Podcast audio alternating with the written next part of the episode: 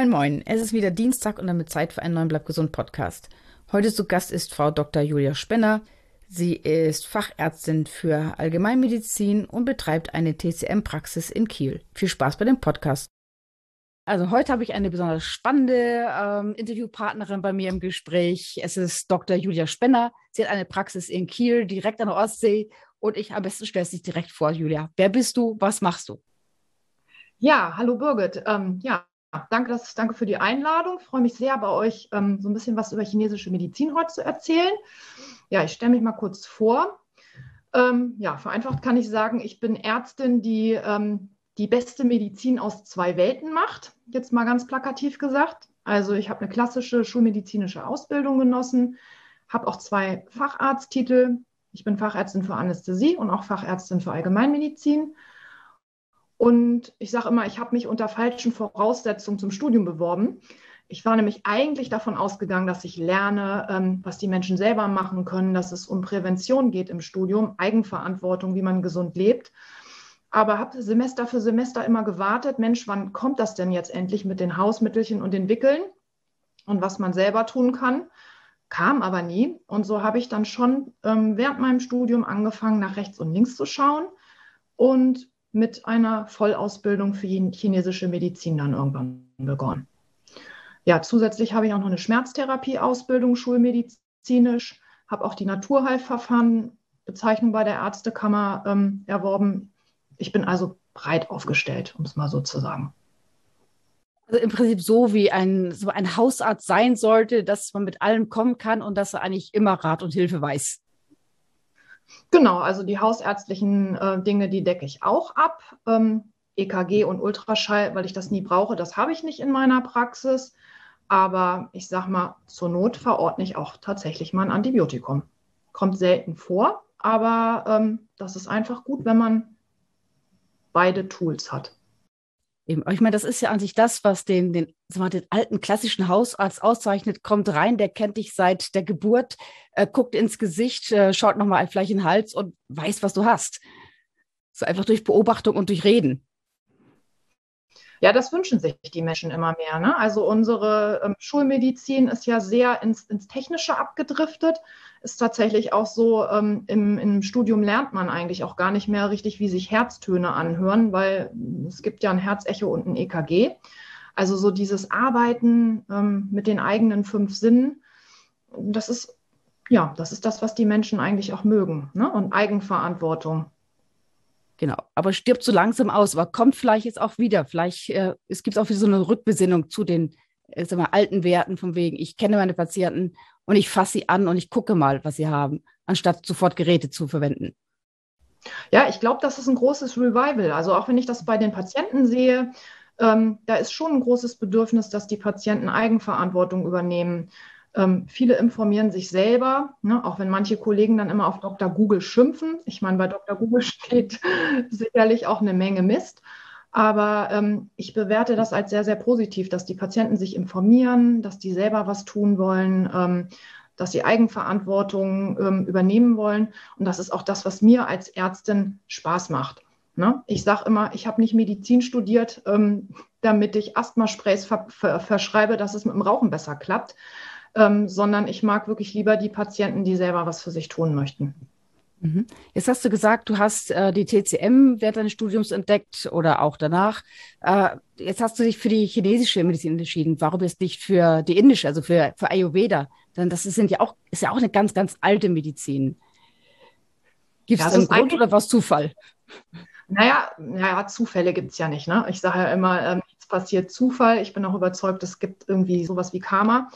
Ähm, ja, ich habe direkt nach meinem Studium in der Anästhesie gearbeitet, bin selber ähm, dann auch gestresst gewesen durch diese Nachtdienste, durch diese Tag-Nacht-Umstellung und habe dann selber ähm, Kopfschmerzen gehabt, habe angefangen mit den Zähnen zu knirschen und ja, das habe ich natürlich dem einen oder anderen im Freundeskreis erzählt und dann hat mir ein Bekannter gesagt, Mensch, äh, hier, geh mal zur Akupunktur, das kann dir helfen. Ähm, da ist ja hier ähm, der Professor Kreten, ein paar Straßen weiter, hat eine Praxis, der ist gut, geh da mal hin. Und ja, dann bin ich da einfach hingegangen und ähm, habe ihm meine Beschwerden geschildert. Und da meinte er, Mensch, Sie sind Kollegin, hier, Knirschschiene brauchen Sie nicht, schmeißen Sie in Müll, melden Sie sich hier mal bei mir für einen Akupunkturkurs an. So bin ich damals dazu mhm. gekommen mhm. und Eben. geblieben. Eben, und anscheinend ja auch sehr erfolgreich in deiner Praxis. Wie ist das eigentlich? Äh, was kann denn TCM tun? Was, wie kann es denn jetzt die Schulmedizin ergänzen? Denn es ist ja wahrscheinlich kein Entweder-Oder.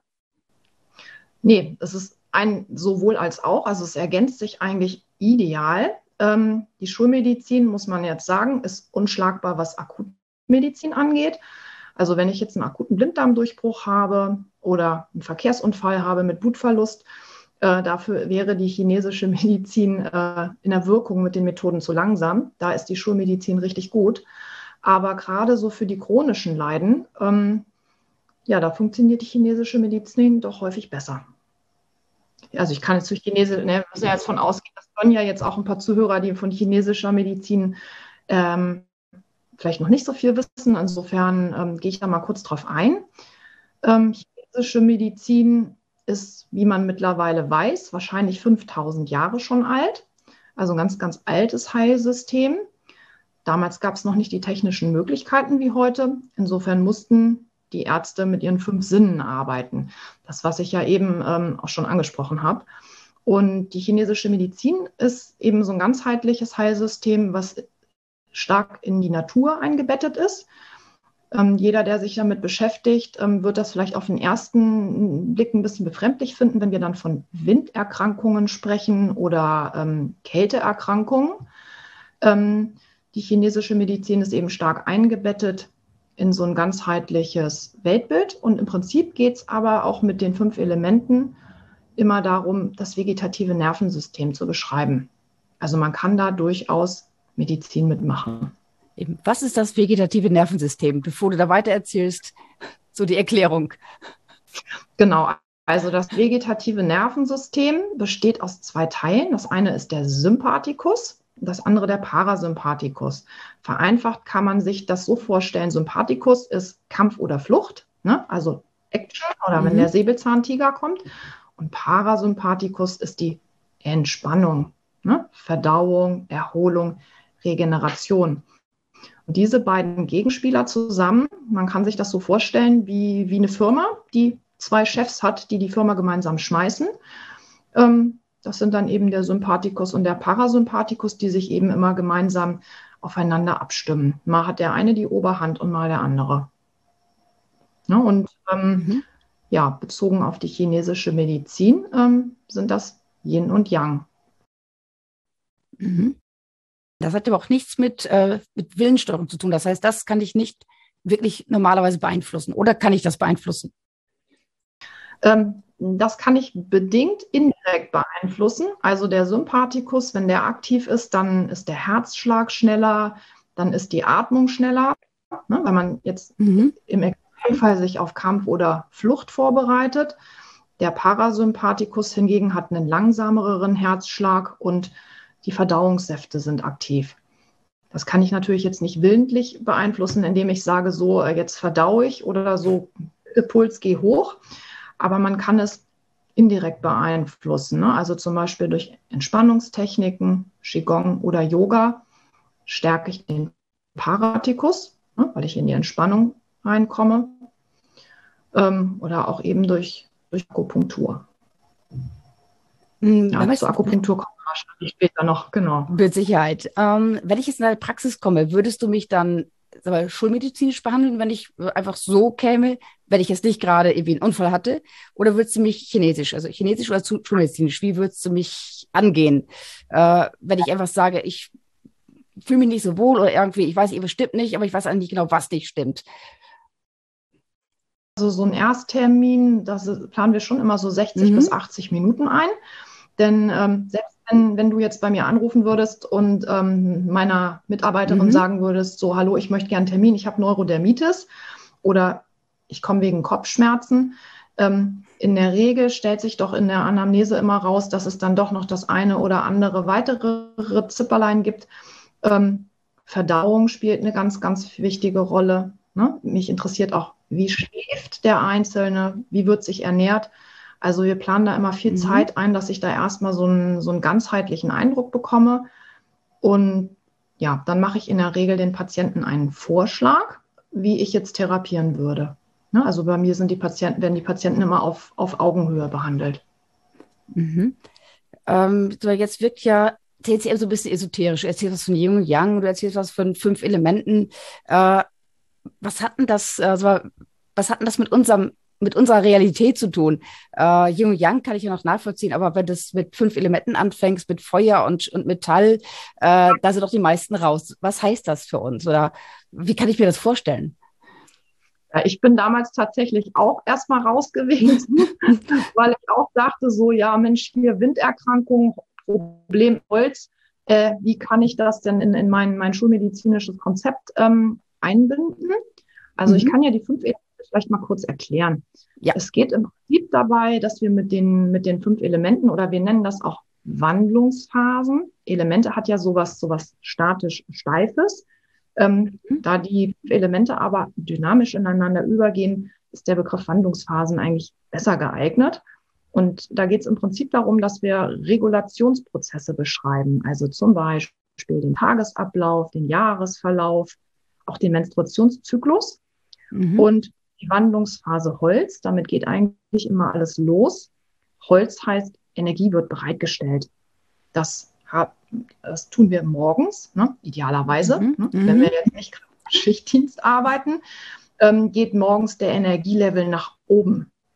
Ne, so wie die Knospen mhm. im Frühling an den Bäumen nach oben treiben, ähm, steigt bei uns der Muskeltonus, die Stresshormone steigen im Blut an, ne? Adrenalin, Cortison, Schilddrüsenhormone, das ist so das, was wir ja aus der westlichen Medizin wissen, ähm, steigen morgens an und damit wird Energie für den Tag bereitgestellt. Ne? Und die Natur stellt in der Holzphase im Frühling auch Energie für das Jahr bereit. Hm? Mhm. Kann man das verstehen? Ja, das ist noch relativ einleuchtend, ja. Ne? Das, das, das ist Holz. Mhm. Ursprünglich ging es eben darum, wie der Bauer einen Spaten schmiedet. Deswegen, dann nimmt er Holz. Dann wird ähm, Holz verbrannt zu Feuer. Feuerphase ist also die Energie wird abgegeben. Und das tun wir ja, nachdem wir morgens im Holz gestartet sind, geben wir, wenn wir an der Arbeit sind, Energie ab. Ne, der Lehrer gibt mhm. sein Wissen an die Schüler ab oder der Dachdecker gibt seine Energie in Form von körperlicher Tätigkeit ab. Das Holz wird verbrannt. Mhm. In der Natur werden im Sommer die Früchte reif. Da ist der Sommer die Feuerphase und es werden auch ganz viele rote Obst- und Gemüsesorten reif. Ne? Wenn wir an mhm. Tomaten und Kirschen denken, so kann man sich die Feuerphase immer ganz gut merken. Mhm. Ja, diese beiden Phasen sind dem Yang zugeordnet. Morgens stellen wir Energie bereit, vormittags geben wir Energie ab. Das ist das Yang. Und Yin und Yang gehen ja, wenn man jetzt auf den ersten Blick denkt, Yin und Yang sind ja zwei. Die fünf Elemente oder fünf Wandlungsphasen sind fünf. Das heißt, wir haben eine Zwischenphase, die sozusagen von Yang nach Yin umschaltet. Das ist die Erdphase. Ähm, ich sag mal, wenn wir Feierabend haben, haben wir unser Soll erfüllt. Da findet dann eine Umschaltung vom Sympathikus, Yang, in den Parasympathikus, ne? in die Erholung mhm. statt, in den Feierabend gehen. Und ähm, so wie wir das Soll im Feierabend erreicht haben, hat die Natur ihr Soll zur Erntezeit erreicht. Also das, was jetzt, mhm. was, was jetzt so demnächst ähm, kommt. Im September ist ja in der Regel so die Erntezeit. Die Natur hat ihr Soll erfüllt. Und die Wandlungsphase Erde, der Farbe Gelb zugeordnet mhm. ist oder Gelb-Orange, haben wir in, um diese Jahreszeit auch die Ernte von ja, gelben Äpfeln und Birnen, von Orangen, Kürbissen und auch die Felder sind ja goldgelb. Das ist sozusagen dann der Switch von Yang nach Yin. Mhm, und ja. ähm, wenn wir Feierabend haben, mhm. geht es in den Parasympathikus, also in die Entspannungsphase. Und im Gegensatz zum Morgen, wo wir im Holz noch voller Energie waren, ähm, haben wir in der Metallphase eher weniger Energie. Wir haben einen schlaffen Muskeltonus, der Puls wird langsamer. Ähm, ja, wir, fahr wir fahren sozusagen unsere Energie runter. Und genauso tut das die Natur auch im Herbst. Da fallen die Blätter nämlich nach unten. Mhm. Ja, das ist die Metallphase.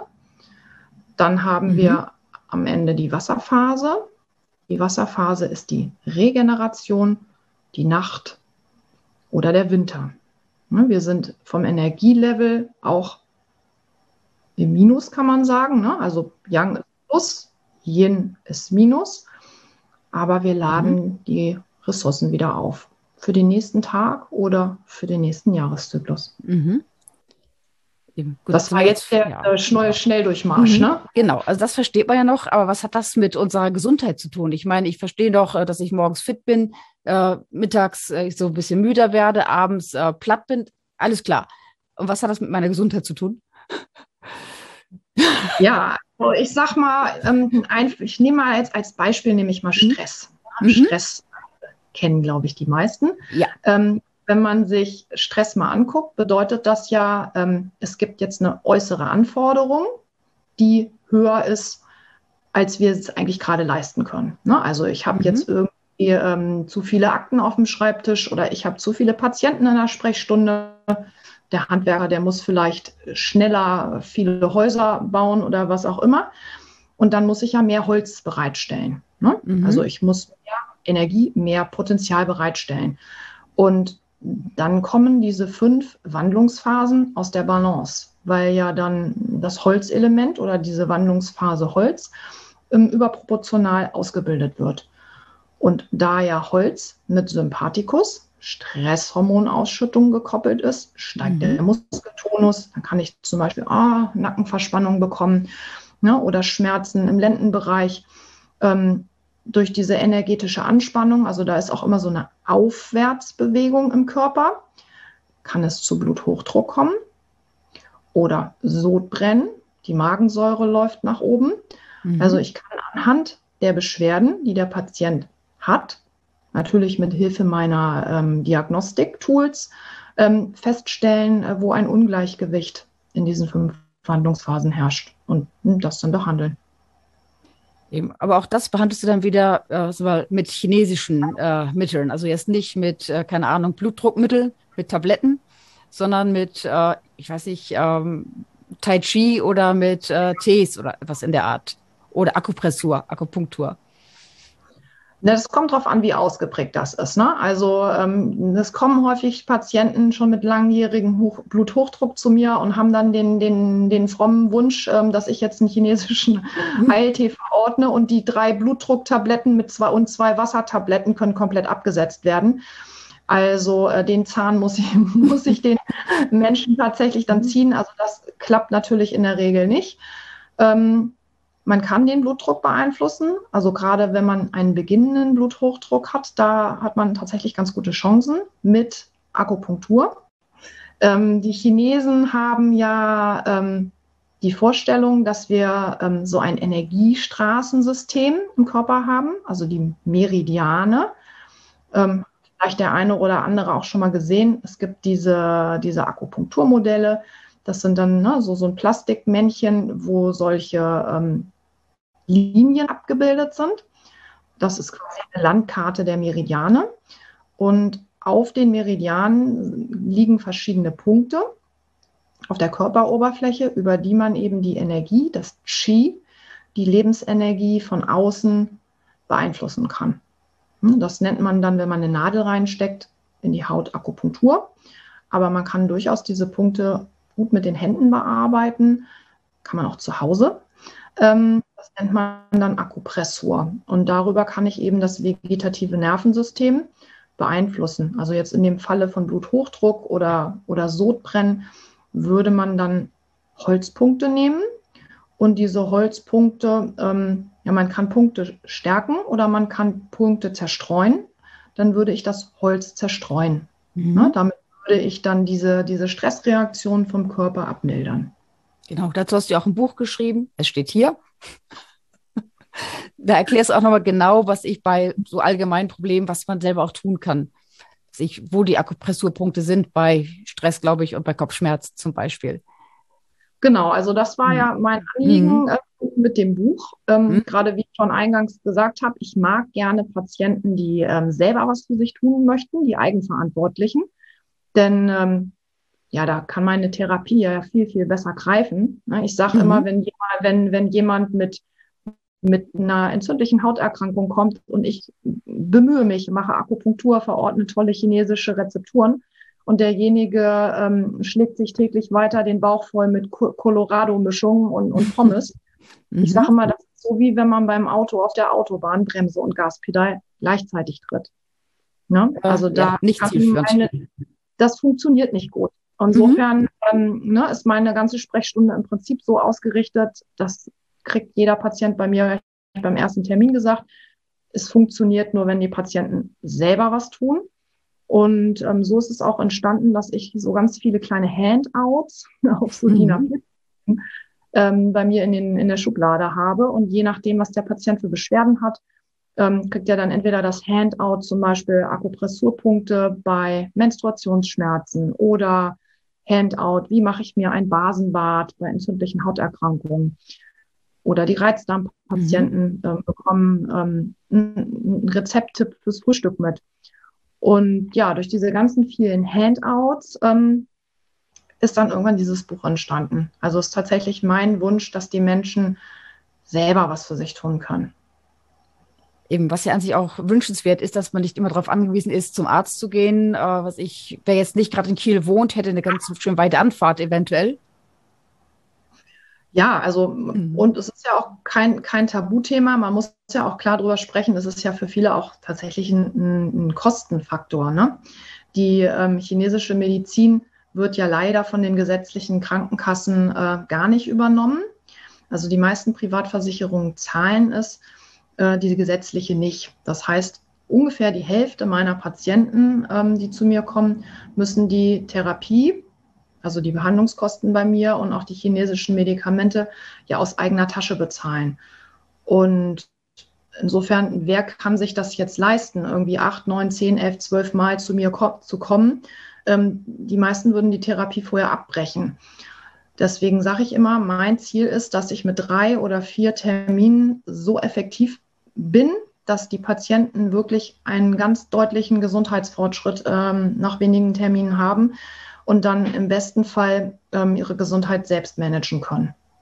Ja, also Eben. die kommen dann vielleicht irgendwann nochmal wieder, dann kommen, dann managen die sich ein Vierteljahr alleine, dann kommen die vielleicht nochmal einmal, dann macht man nochmal einen neuen Tee oder sie kommen drei, viermal nochmal oder wir sehen uns ein halbes Jahr gar nicht. Also ich möchte wirklich die ähm, Eigenverantwortung an die Patienten schnellstmöglich zurückgeben. Also der, der, mündige Patient, über den wir immer der, reden. Der mündige Patient. Also bei mir soll keiner in langer Abhängigkeit gehalten werden. Ich, äh, mhm. ich sage den Patienten auch immer, ne, primäres Ziel ist nicht, dass mein Kalender voll ist, sondern ähm, Ziel ist, dass es ihnen ganz, ganz schnell viel besser geht. Denn äh, dann sind sie zufrieden, ich bin mhm. zufrieden, dass ich was bewirkt habe. Und wenn Sie zufrieden sind, dann erzählen Sie das sowieso automatisch Ihren mhm. Freunden mhm. und Ihren Nachbarn. Und ähm, dann kommen die zu mir. Also mhm. das ist Win-Win für alle.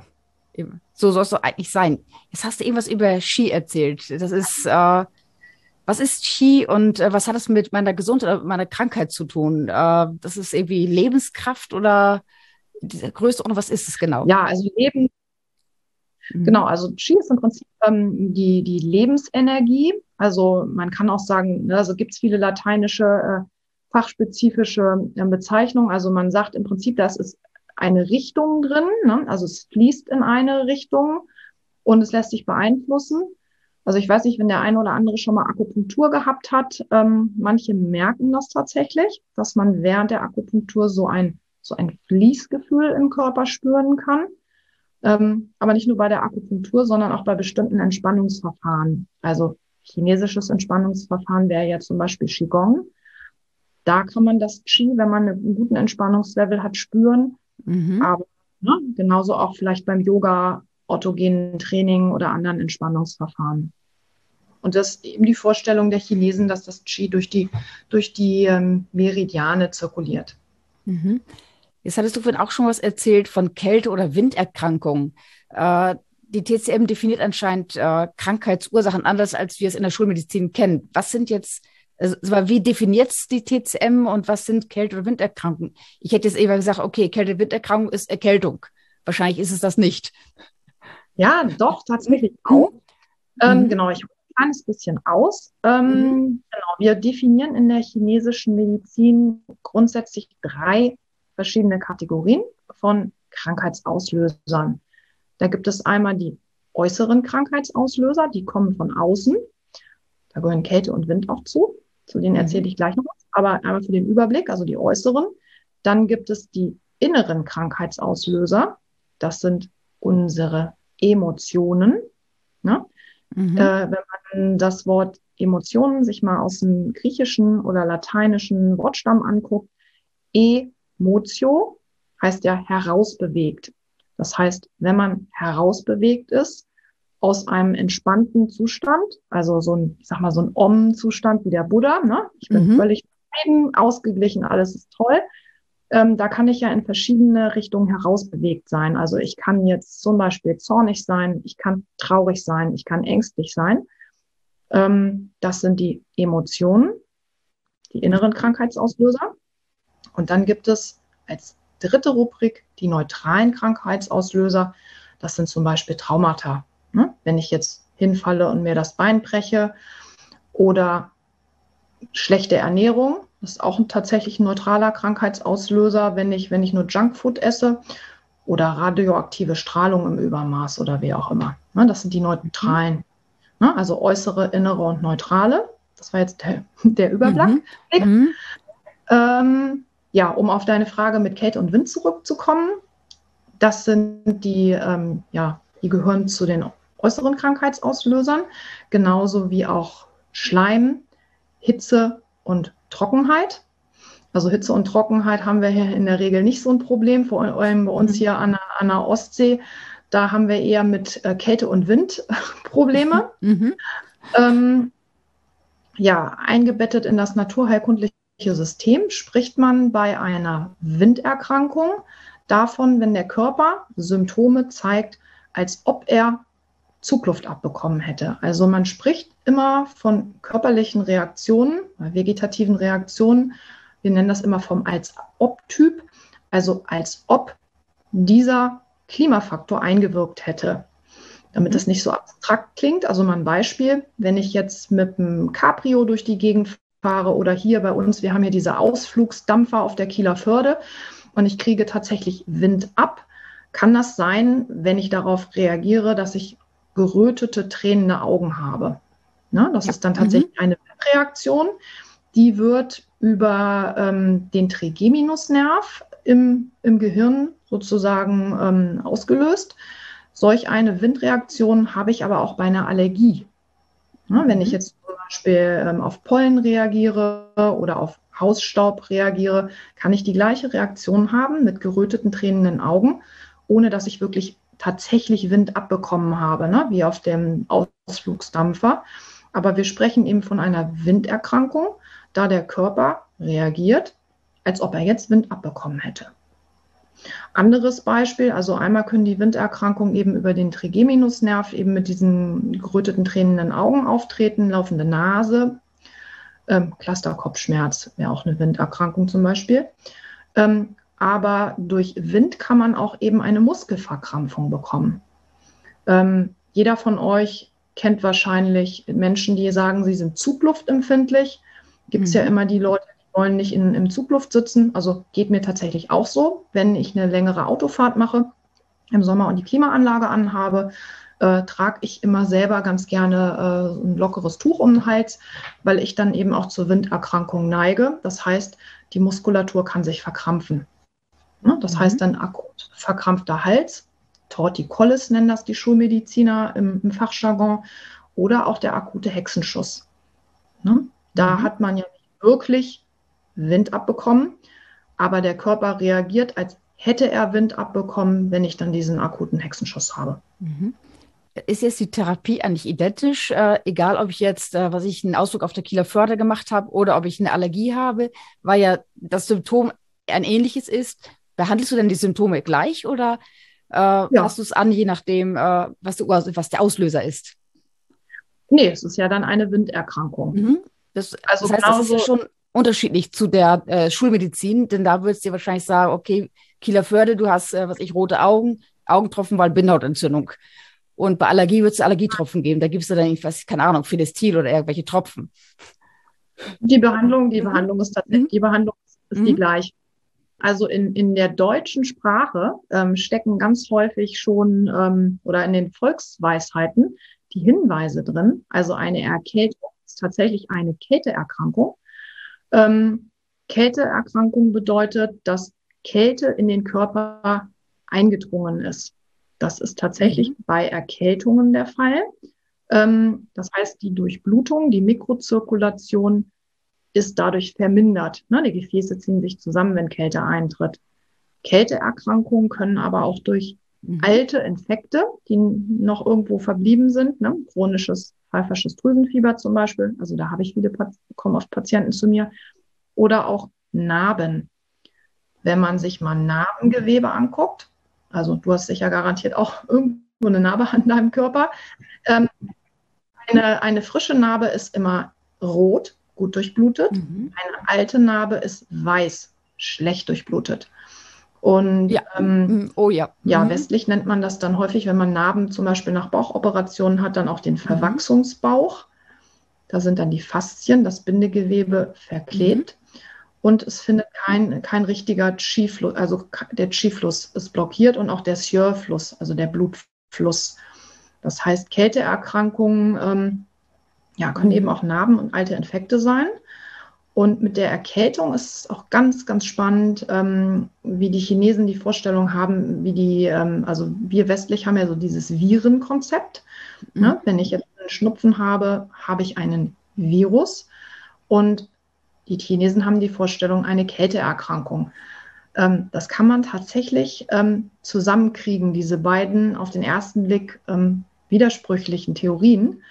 Ähm, mhm. die Chinesen haben nämlich die Vorstellung, dass die Kälte über die Meridiane der Außenseiten der Arme und Beine in den Körper eintritt.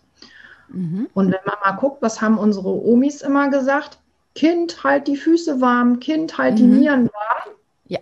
Mhm. Und ähm, wenn man sich verkühlt, also kalte Füße hat, mhm. tritt eben die Kälte über die Meridiane, ne, diese Energiestraßen an den Außenseiten der Arme und Beine in den Körper ein.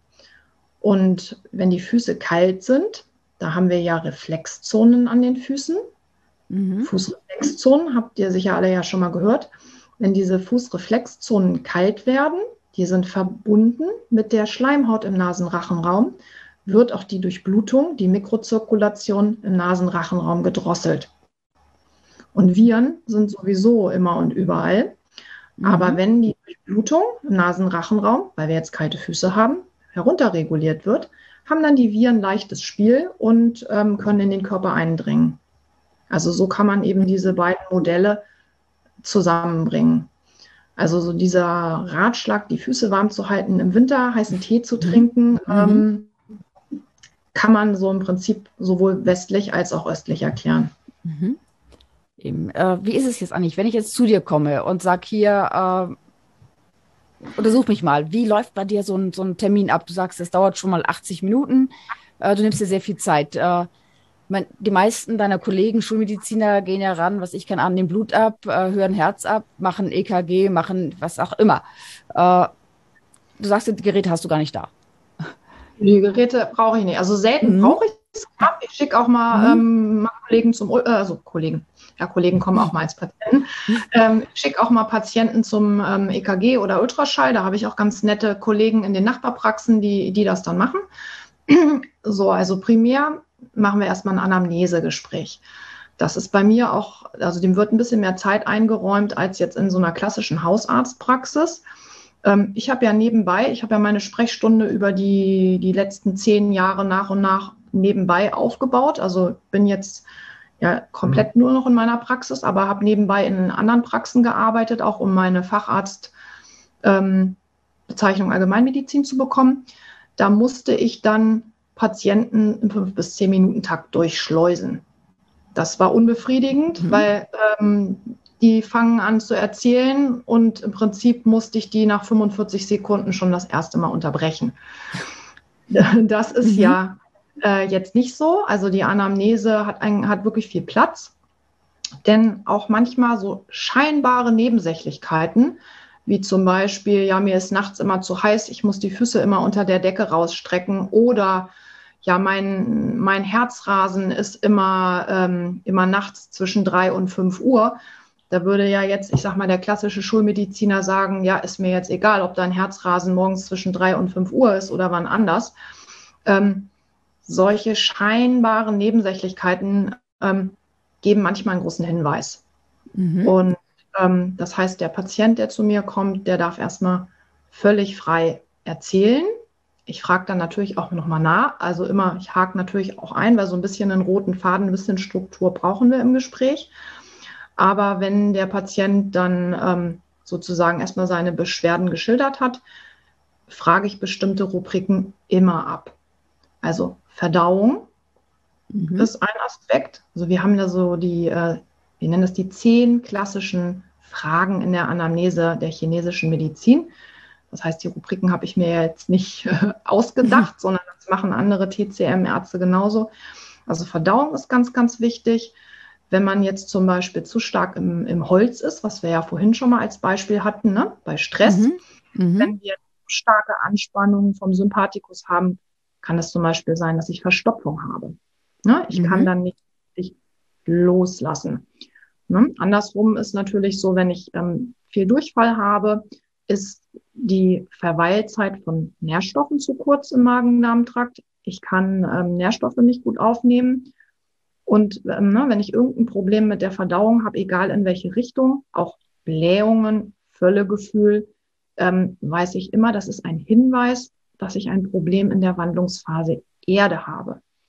Ne, Nochmal als mhm. Erinnerung, alle, die nie ganz neu im Thema sind, Wandlungsphase Erde war diese Sonderwandlungsphase, die eben die Umschaltung von Yang nach Yin macht. Mhm. Und die Wandlungsphase Erde ist sozusagen in der Mitte. Man kann auch sagen, vier Wandlungsphasen und die Erde. Wenn man das in so einer Kreis, äh, optischen Kreisdarstellung hat, kann die Erde auch in der Mitte sein. Und die Erde, die Mitte, ist die Körpermitte. Ne? Ist mhm. also mit mhm. Verdauung assoziiert. Insofern ist die Verdauung ganz, ganz wichtig. Frage ich deswegen jeden. Interessant natürlich auch, was ist der Einzelne? Meine Standardfrage ist dann immer, was essen Sie zum Frühstück? Ähm, ja, dann frage ich die Mahlzeiten der Reihe nach an, ab, damit ich eine Idee habe, ähm, wie ernährt sich der Einzelne. Schlaf gehört auch zu, den, zu diesen klassischen Fragen, denn Regeneration ist ja ganz, ganz wichtig. Ja, das mhm. Anamnese. Ja, gibt noch viele weitere Details, aber ich beschränke mich jetzt mal auf das Wichtigste. Mhm. Ähm, nach der Anamnese schließt sich dann der Diagnostikblock an. Also ich frage natürlich in der Anamnese auch schulmedizinische Diagnosen. Ich möchte auch immer wissen, was werden für, für schulmedizinische Medikamente eingenommen. Das ist auch gerade wichtig ähm, für die Pulsdiagnose da erzähle ich gleich was zu. Mhm. Ähm, wenn jemand nämlich ähm, Herzmedikamente nimmt, also Beta-Blocker zum Beispiel, das sind so Herztabletten, die den Blutdruck senken, die auch den Puls langsamer machen, ähm, muss ich das ja berücksichtigen. Ne? Wenn ich jetzt gleich den Puls taste und derjenige nimmt Beta-Blocker, ist natürlich das Bild verfälscht. Ne? Oder dann gibt es schulmedizinische Medikamente, die den Körper sehr, sehr verschleimen. Das muss ich wissen, bevor ich die Zungendiagnose mache. Also was sehr verschleimt ist, zum Beispiel Cortison oder auch Psychopharmaka. Mhm. Also ich sage immer, das zeichnet ja meine Sprechstunde aus, dass ich eben die Schulmedizin und die chinesische Medizin ähm, in ein Konzept integriere. Ähm, also ich rede den Patienten die Tabletten auch nicht aus. Ne? Es kommen natürlich immer welche, die sagen, okay, Schulmedizin habe ich voll die Nase voll, äh, möchte ich gar nicht mehr. Ich bin jetzt bei Ihnen, möchte was anderes. Da sage ich auch immer, wir gucken erstmal. Ziel ist natürlich immer so wenig Schulmedizin wie möglich. Mhm. Aber ähm, ganz ohne geht es natürlich manchmal nicht. Aber, ne, also wir sind optimistisch. Ich schaffe das häufig, Medikamente abzusetzen. Also gerade wenn es um Schmerzmedikamente geht, wenn es um Psychopharmaka geht, da haben wir wirklich eine gute Quote, ähm, stufenweise die Dosis der Tabletten zu reduzieren und dann auch wirklich Tabletten abzusetzen. Mhm. Genau, also das waren jetzt nochmal die Medikamente mhm. zur Anamnese. ein bisschen den roten Faden verloren. Deine Frage war ja äh, jetzt der Diagnostikblock. Genau. Da fange ich, genau, da fange ich immer mit der Zungendiagnose an. Da sind die Patienten immer erst ganz verlegen, so, oh, ich soll ihnen jetzt die Zunge rausstrecken, das ist ja unhöflich. Ähm, ja, macht man ja bei uns auch nicht. ähm, genau, ähm, die Zunge ist ein Mikrosystem. Das erkläre ich den Patienten immer vorher, ähm, dann haben die nicht so, so viel Hemmungen. Mikrosystem heißt, der ganze Körper ist in Mini nochmal auf der Zunge abgebildet. Äh, andere Mikrosysteme, die eher geläufig sind, sind ja zum Beispiel die Ohrakupunktur. Mhm. Da ist der ganze Körper ja nochmal in klein auf dem Ohr abgebildet. Ja, man kann den ganzen Körper über Nadeln im Ohr beeinflussen. Oder Fußreflexzonen. Das kennen ja auch ganz viele. Ganzer Körper in Mini auf dem Fuß. Also in Mini auf dem Fuß abgebildet oder auf dem Ohr bedeutet über kleine Nervenverschaltungen sind bestimmte Areale auf der Körperoberfläche mit den Organen verbunden. Ja, die Zunge ist ein ähnliches Mikrosystem. Mhm. Der große Unterschied, wir haben keine Haut auf der Zunge. Das heißt, die Patienten, die zu mir kommen, haben Glück gehabt. Ich stecke keine Nadeln in die Zunge. Sehr gut. Keine Haut drauf. Aber durch die fehlende Haut können wir eben direkt auf das, die Organsysteme draufschauen. Mhm.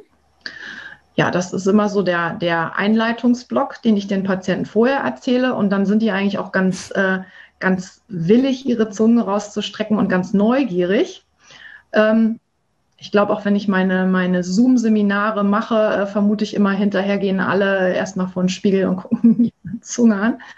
Ähm, mhm. Ich mache in der Regel immer ein Foto der Zunge Traditionell ist es eigentlich so immer gewesen, dass man, wenn man TCM-Therapeut ist, die ähm, Zunge in so einer Skizze dokumentiert. Aber ähm, viel einfacher ist das, wir haben ja die technischen Möglichkeiten heutzutage.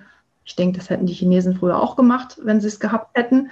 Ähm, ich nehme dann einfach immer mein Handy, das liegt dann auf dem Schreibtisch, dann mache ich einen Schnappschuss von der Zunge und das hat dann den Vorteil, dass ich zum einen ähm, die Zunge dann an den Praxiscomputer ähm, rüberschicken kann, das in der Kartei abspeichern kann. Also im Verlauf der Therapie dann auch immer mal vergleichen kann, wie sah die Zunge am Anfang aus. Und ich kann ganz pragmatisch die Zunge auf den Tisch legen, ne? also die, mhm. das Handy den Patienten dann ihre Zunge erklären. Mhm. Das sind die meisten auch immer ganz wissbegierig. Mhm. Äh, was siehst du da? Äh, ich meine, die Zunge ist doch im Prinzip immer ein mehr oder weniger äh, roter oder nicht ganz so roter Lappen. Aber du siehst ja, ja also ich sehe was. Ähm, genau, also wir haben ein festes Schema. Also es ist jetzt nicht willkürlich, wie ich drauf gucke, sondern das machen eigentlich alle TCM-Therapeuten äh, auf der Welt gleich. Äh, gehe ich zumindest von aus. Also wir haben vier Kategorien. Als erstes gucken wir uns immer die Zungengröße an. Ähm, gucken immer, ist die Zunge im Verhältnis vom Mund vielleicht eher zu klein. Also kann ich, wenn ich die rausstrecke, da rechts und links noch zwei Kugelschreiber reinstecken. Dann ähm, sprechen wir von einem Yin-Mangel. Jetzt nicht Yin und Yang im Sinne von Sympathikus und Parasympathikus, sondern Yin ähm, hat auch noch die Bedeutung, dass es die Körpersubstanz an sich ist, also die Ressourcen. Und wenn ich einen Yin-Mangel habe, ähm, heißt das, ich bin nicht ganz so dickhäutig. Also mhm. ich kann trotzdem 90 Jahre alt werden, ein erfülltes, tolles Leben haben, aber ich kann Störeinflüsse von außen oder auch Emotionen, ne, also innere Krankheitsauslöser, mhm. nicht ganz so gut äh, verarbeiten oder wegpuffern wie andere. Ne? Also eine durchgefeierte Nacht äh, stecke ich vielleicht nicht ganz so gut weg wie jemand anders. Oder ähm, wenn ich einen Infekt habe, brauche ich zwei Tage länger. Also das ist kein Drama. Aber ne, das interessiert mich natürlich. Hat jemand einen Yin-Mangel? Den muss ich dann auch ein bisschen, bisschen vorsichtiger anfassen in der Therapie. Oder andersrum ist die Zunge aufgequollen, gedunsen. Ähm, dann weiß ich, da ist viel Feuchtigkeitseinlagerung. Das ist jetzt die Größe.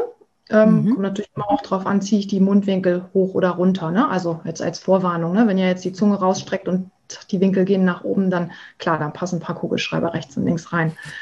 Ähm, ja, nach der Größe gucke ich mir die Farbe an. Ähm, nicht jede Zunge ist gleich rosa kannst du ja nachher mal machen, wenn, wenn du äh, mit dem Podcast mhm. fertig bist, lässt du dir von deinen Kollegen äh, am Kaffeeautomaten mal die Zunge rausstrecken. Ähm, wirst mhm. du durchaus äh, sehen, dass die eine Zunge rosiger ist als die andere oder vor allen Dingen auch innerhalb der Zunge. Also mhm. es gibt zum Beispiel Patienten, da ist die Zungenspitze sehr überrötet. Die Zungenspitze ähm, ist dem Funktionskreis Herz zugeordnet. Wie unser Volksmund sagt, manche haben das äh, Herz auf der Zungenspitze. Mhm. Na, wenn die Zungenspitze ja. gerötet ist, habe ich innere Hitze im Funktionskreis Herz. Ähm, ja, da, also man kann ne, gerötete Stellen haben, man kann auch sehr, sehr blasse Stellen haben.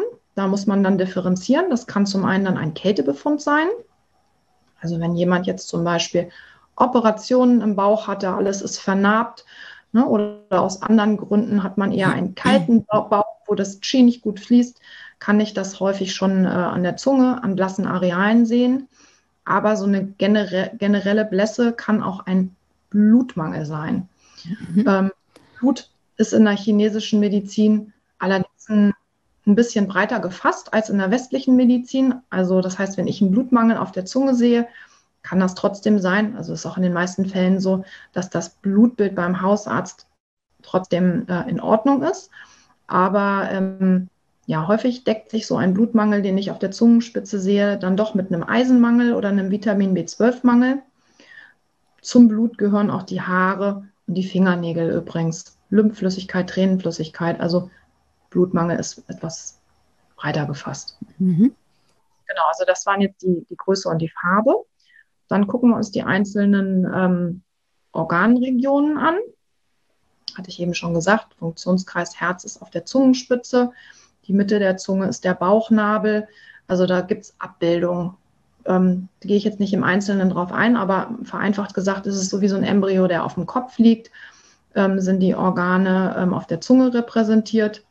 Und als letztes gucken wir eben, gibt es Schleimbelege. Hm, das ist dieser, dieser weiße Belag, der da manchmal der Zunge sein kann. Ja, der kann auch gelb sein. Ne? Also wenn, mhm. kann auch gelb sein.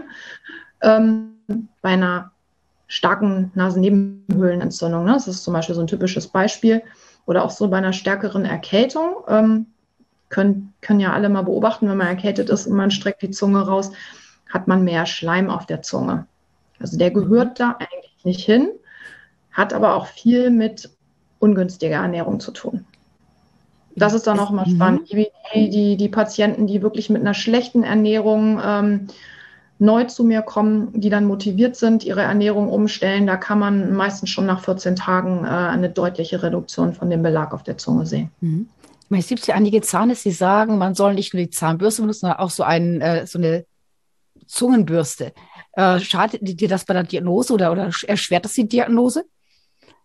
Ja, also bei mir ist es so, wie, ähm, weil der Schleim ist ja äh, Teil der Zungendiagnose. Ich sag mal, wenn ich den mhm. Schleim da runterräume und dann zur Zungendiagnose gehe, dann ist es so, wie wenn ich jemanden umbringe und erst das Blut wegwische und dann die Polizei rufe.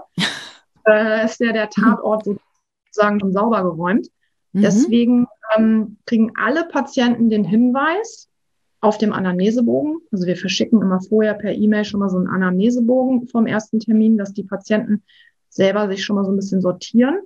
Und da steht in Fettdruck drauf, Falls Sie einen Zungenschaber benutzen, lassen Sie den am Tag ähm, der Therapie, also des ähm, Termins bitte weg. Eben, das heißt, ja, würde es verfälschen einfach. Ja, das, ja klar, mhm. es, gehört ja, es, gehört ja, dazu.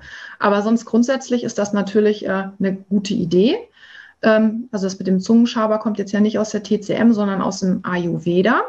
Das ist ja mhm. nochmal ein anderes Heilsystem aber ähm, ist ja logisch nachvollziehbar. Ähm, Karius und Baktus sind ja auch im Zungenbelag drin und wenn ich jetzt nur die Zähne putze, aber habe dann äh, einen klebrigen Belag mit lauter Bakterien, dann macht es natürlich Sinn, den auch runterzuräumen. Mhm. So, du hattest gesagt, auch die Pulsdiagnose gehört auch zu deiner Erstanamnese. Äh, ich meine, mein Arzt fühlt auch den Puls, aber der guckt nur, wie schnell er ist.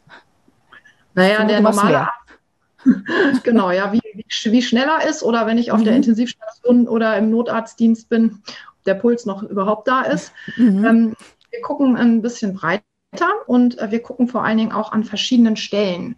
Ne, also im Notarztdienst habe ich tatsächlich auch mal gearbeitet. Da haben wir immer ähm, getastet und waren einfach froh, wenn wir überhaupt irgendwo tasten. Wenn wir am Hals, äh, an der Hand nicht getastet haben, dann am Hals. Ähm, in der chinesischen Medizin gibt es definierte Pulstasten. Und zwar mhm. Tasten an der rechten Hand und an der linken Hand jeweils an drei verschiedenen Stellen, ähm, die auch, auch so ein Mikrosystem sind. Also so wie bei der ähm, Ohrakupunktur oder Zungendiagnose sind diese, wir sind ja, haben ja dann sechs Pulstaststellen, also drei rechts und drei links, ähm, auch mit den Organsystemen gekoppelt. Und da gucke ich dann eben, also klar, wie schnell ist der Puls, interessiert mich auch. Wenn der Puls sehr schnell ist, spricht das für innere Hitze, also so eine innere Angetriebenheit. Haben natürlich Patienten auch manchmal, weil sie nervös sind. Ne? Ich meine, ich mhm. trage keinen weißen Kittel, ich trage nur blaue Poloshirts, aber ähm, trotzdem kann der Puls jetzt auch schneller sein, weil der Patient ein bisschen angespannt ist. Ähm, oder er kann sehr langsam sein, eben durch diese besagten Beta-Blocker, diese Herzmedikamente. Das muss ich berücksichtigen. Dann gucke ich aber auch, wie ist die Pulswelle? ist die Pulswelle sehr flach. Da kann der Patient zum Beispiel erschöpft sein. Oder ist die Pulswelle sehr voll, sehr prall? Das habe ich zum Beispiel, mhm. wenn ich zu viel Holz habe, ne? bei mhm. Stresssymptomen. Oder ein anderes Kriterium kann auch sein, fühlt sich der, der Puls an, als ob ich mit dem Finger auf Wackelpudding bin. Dann mhm. habe ich mhm. eine Schleimbelastung. Oder wenn der Puls wie so ein verdrehtes Seil ist. Ne? Also so, so, so ja, ich weiß nicht, wie ich es jetzt mit Worten fassen soll, aber ähm, dann kann eine Winderkrankung vorliegen. Oder wenn er hart ist, kann eine Kälteerkrankung vorliegen. Ähm, erfordert viel Erfahrung, das zu tasten. Also ähm, da gibt es auch tatsächlich eine, mit, in der Profiliga sind die Grenzen da nach oben offen. Und ähm, eben auch in welcher Ebene ist der Puls? Ist er oberflächlich oder tief? Also mhm. ist ein sehr ausgeklügeltes System. Ebenso, jetzt hast du, dass ich dir die Zunge angeschaut, Puls gefühlt hast, äh, dich lange unterhalten mit einem Patienten. Äh, untersuchst du noch irgendwas anderes, so wie der klassische Schulmediziner, dass du nochmal, keine Ahnung, abhörst oder die inneren Organe abtastest oder kannst du alleine aus äh, Anamnese, Gespräch, Puls und ähm, Zunge schon alles erkennen? Oder nimmst du auch noch Iris-Diagnostik mit dazu? Das gibt es ja auch noch. Also Iris-Diagnostik mache ich tatsächlich nicht. Ähm, das ist auch mhm. ein spannendes System, aber also mir, mir reichen erstmal diese beiden Tools, aber natürlich gehört eine körperliche Untersuchung immer dazu. Da ist es interessant, wo ist das Symptom? Also ich sag mal, wenn ich eine Schmerzerkrankung habe, möchte ich ja wissen, äh, ne, bei Schmerzen fließt das Qi und das Hyur, also die, das Blut, die Energieformen ähm, fließen nicht richtig. Und da möchte ich ja wissen, wo habe ich diesen Energiestau. Das heißt, mhm. wenn der Patient Schmerzen hat, soll der mir zum einen zeigen, wo ist der Schmerz und dann machen wir immer verschiedene Bewegungen. Ne? Schmerzort und Schmerzursache, also Ursachenort, mhm. nicht unbedingt identisch. Das heißt, es kann sein, ich habe Schmerzen auf der Körpervorderseite, aber das Problem liegt auf der Rückseite. Das heißt, da machen wir Bewegungstests Ne? Ich sag mal, wenn ich jetzt jemanden mit Knieschmerzen habe, dann, dann lasse ich den Kniebeugen, lasse ich den Kniebeugen machen oder dann muss er sich in Schneidersitz setzen oder Fersensitz. Gucke ich, wo ist der, wo verstärkt sich der Schmerz? Das ist dann, wir nennen das immer Meridiandiagnostik. Und natürlich ist es auch interessant, äh, die Haut abzutasten. Also wenn ich jetzt zum Beispiel jemanden mit ähm, Schmerzen in der Lendenwirbelsäule habe, tast, also mache ich natürlich auch die Bewegungstests ähm, nebenbei checke ich natürlich auch, was ist schulmedizinisch da los. Also sowas, ne, bei Rückenschmerzen gucke ich auch schon nach Reflexen oder ist irgendwas taub. Habe ich auch schon mal Menschen äh, ins MRT geschickt, die dann ähm, Bandscheibenvorfall hatten, der so akut die Nerven abgedrückt hat, dass eine OP dann gemacht werden musste. Also das checke ich nebenbei auch. Aber ähm, beim Lendenwirbelsäulenschmerz ist es auch interessant, die Haut abzutasten.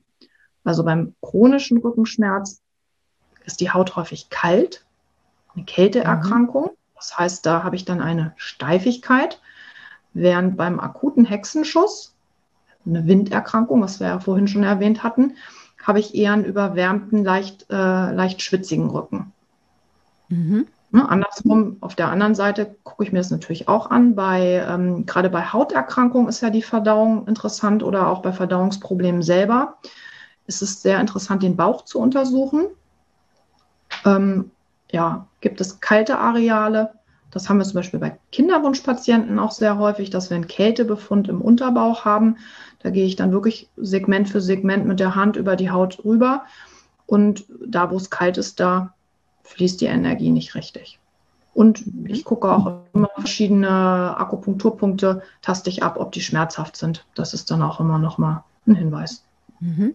So, jetzt hast du die Diagnose gestellt. Äh, wie sieht denn die Therapie im TCM aus? Die ist vermutlich auch etwas anders als in der Schulmedizin. Ja, also was gleich ist, ähm, man kann von außen und von innen therapieren. Mhm. Also Menge haben wir. Ne? In der Schulmedizin kann ich ja auch entweder ich schluck Tabletten oder äh, ich lasse mich außen operieren oder Bandagen, also innere und äußere, das haben wir auch. Von innen behandeln wir eben dann mit diesen chinesischen Arzneimitteln oder Ernährung.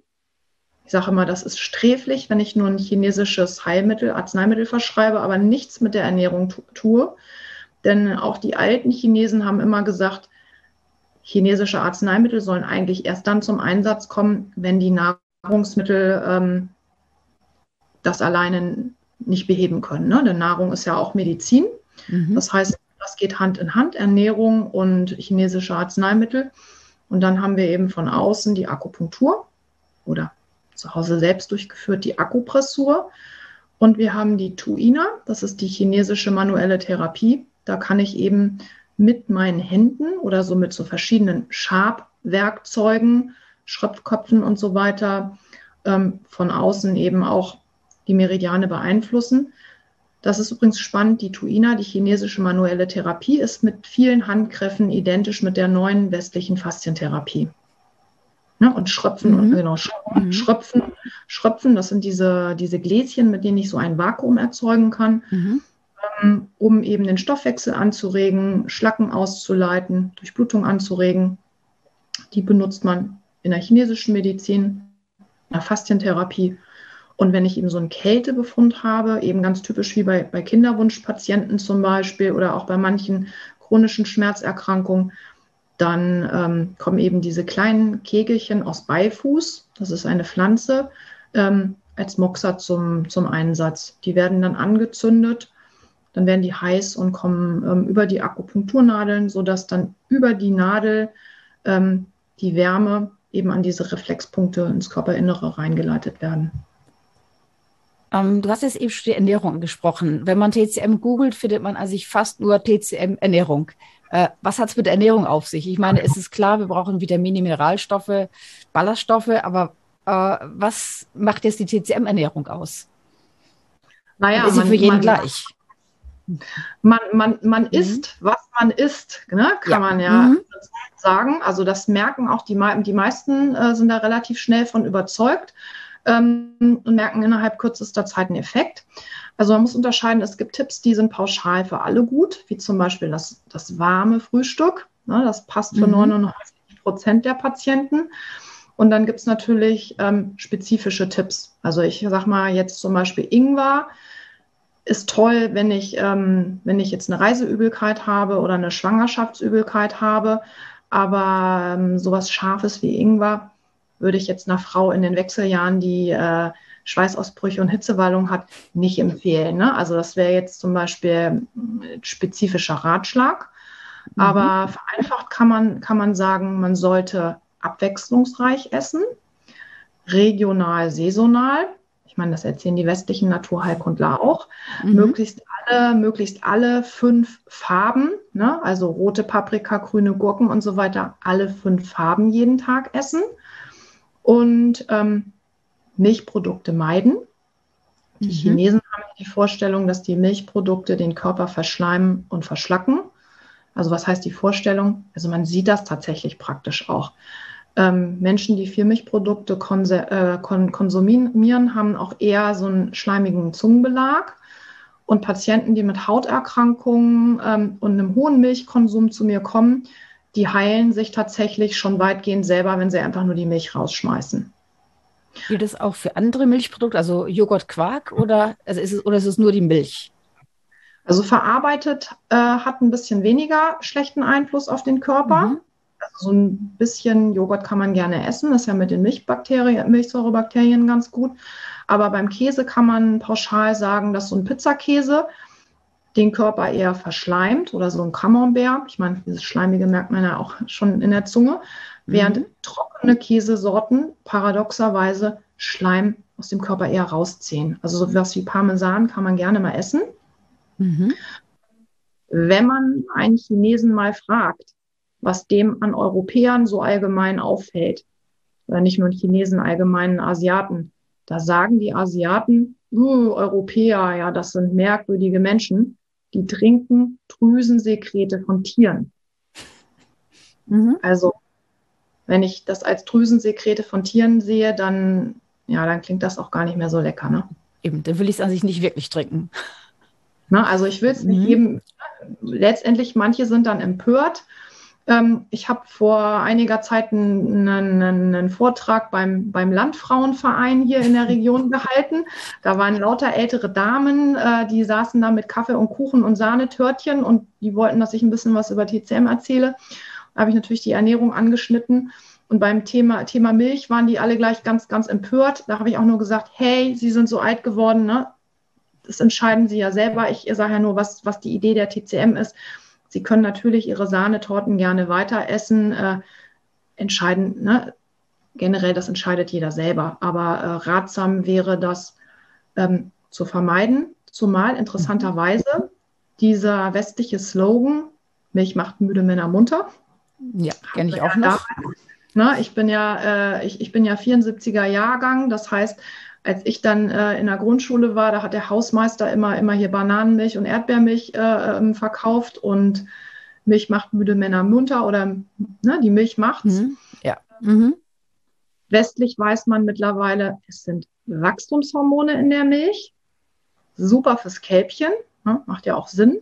Mhm. Für kleine Kinder auch noch sinnvoll, aber die westliche Medizin hat herausgefunden, dass diese Wachstumshormone bei Erwachsenen doch Schaden anrichten können. Das heißt, es könnten Dinge wachsen oder das Wachstum gefördert werden, die nicht wachsen sollen. Also sowas wie Myome bei Frauen zum Beispiel. Mhm. Also Myompatientinnen mhm. sollten es meiden. Das heißt, das ist auch spannend, dass diese, dieser Widerspruch zwischen Schulmedizin und westlicher Medizin äh, in diesem Fall auch wieder ein Beispiel ist, dass eigentlich beide, beide Recht haben. Ne? Also die Schulmedizin hat sich da der TCM angenähert. Mhm.